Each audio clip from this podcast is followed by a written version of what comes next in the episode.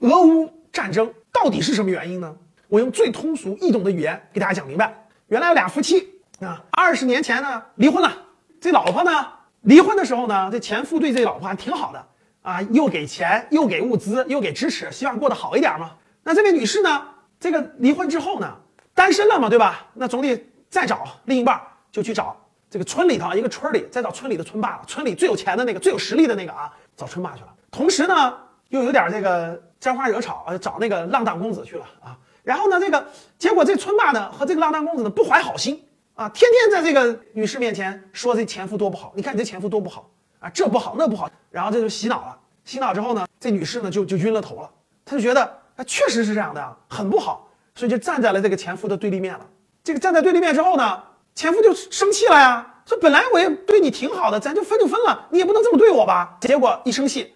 抢了一个孩子回来，这本来呢带着仨孩子呢，结果另外两孩子也大了，就觉得哎呀，我们还是觉得这个原来爸爸轻，我们也想走，不让啊，那妈妈不让啊，怎么办呢？关系非常紧张，经常发生冲突。这时候呢，这个村霸包括这这些这些浪荡公子们呢，就不出好主意，拱火，哎，让他加入我们的联盟，我们联盟有打手，我们联盟有更强的实力，你加入我们，未来他要敢欺负你，我们一块儿上。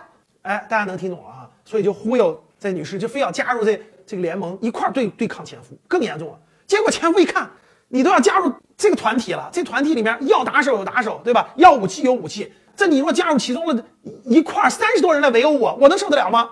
干脆我先发制人吧，第一把孩子抢过来，第二，这个有可能的话，我得把你控制住，别别让你掉到那个集团里啊，争取能给你反洗脑，让你重新回归我的阵营，别对我进行反向的。其实我做了个拟人化的比喻，大家应该能听懂了。俄乌关系就类似于这个，那春霸呢就是老美，浪荡公子呢就是欧盟的一些英法等等国家，那这个武力组织呢就是北约，三个孩子呢克里米亚、卢甘斯克、顿涅斯克，通过这个关系大家可以明白了啊，俄乌之间的矛盾还是加上外部的这些因素，搞搞成了今天这个局面。其实，如果这位女士有头脑的话，她只只要守住两条底线，第一个，前夫没得罪你，对吧？你不要这个跟他这个造成这种矛盾，和平共处。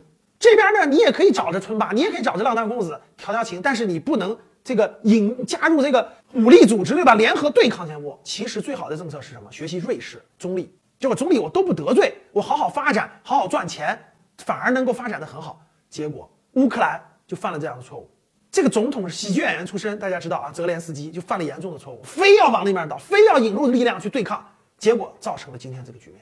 那我通过拟人化的手段讲了讲，不知道你是否能够通俗易懂的听懂了？